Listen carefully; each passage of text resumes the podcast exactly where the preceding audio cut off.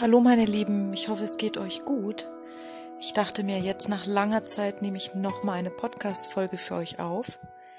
Heute geht es um die Vergebung. Ein ganz schwieriges Thema, denn ich glaube, dass nicht nur ich mich damit schwer getan habe. Ja, und da wollte ich euch mal eine Übung zeigen, wie euch das gelingen kann, jemanden zu vergeben. Vorab, äh, wenn dich das Thema triggert, ja, dann würde ich sagen, stell dich dem trotzdem. Ähm, ich versuche es so feinfühlig wie möglich zu machen. Also als allererstes beginne ich mal davon zu erzählen, wie ich mit dem Thema Vergebung in Verbindung gekommen bin und gemerkt habe, dass es mich beim ja, spirituellen Erwachen unterstützt hat, mir sogar den Aufstieg gewährt hat. Es geht darum, dass man verstehen muss, dass in diesem Leben jeder eine Rolle bekommt.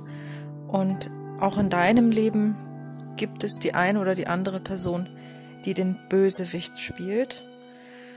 Und im, ja, in der Retroperspektive ist mir dann aufgefallen, dass ohne diese Begegnung mit so einem Menschen mein Leben sicherlich anders verlaufen wäre und ich wahrscheinlich gewisse Lektionen nicht gelernt hätte,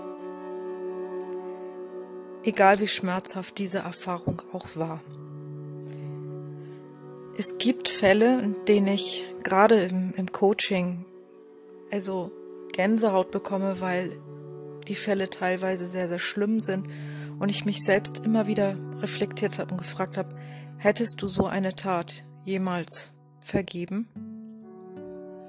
Und da fiel mir wieder ein, immer wieder zu betonen, dass die Vergebung nicht unbedingt eine Vergebung dieser Person ist und dieser Tat, das Vergessen und das äh, ja vielleicht Kleinmachen dieser Tat, sondern oder Vertuschen, sondern es geht darum, äh, dir selbst einen Rahmen zu schaffen, dass du aufblühen kannst, dass du weiterziehen kannst, dass du trotz dem, was dir widerfahren ist, ein glückliches Leben äh, leben darfst. Und diese Perspektive, also wirklich nur diese Verrückung des Blickwinkels auf diese Dinge, die einem widerfahren sind, also ein bisschen mit Abstand drauf zu schauen, ähm, hilft, um ja diesen Schmerz loszulassen, an das Trauma ranzukommen und Blockaden zu lösen.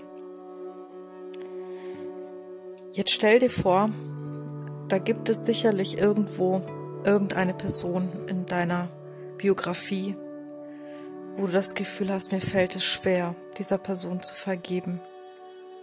Wir machen jetzt mal einfach gemeinsam eine kleine Übung. Schließe deine Augen und stell dir vor, die Person würde jetzt neben dir sitzen. Und du hättest die Möglichkeit, das Erlebnis dieser Person und mit was du diese Person identifizierst und auch den Schmerz komplett mit dieser Übung heute aufzulösen.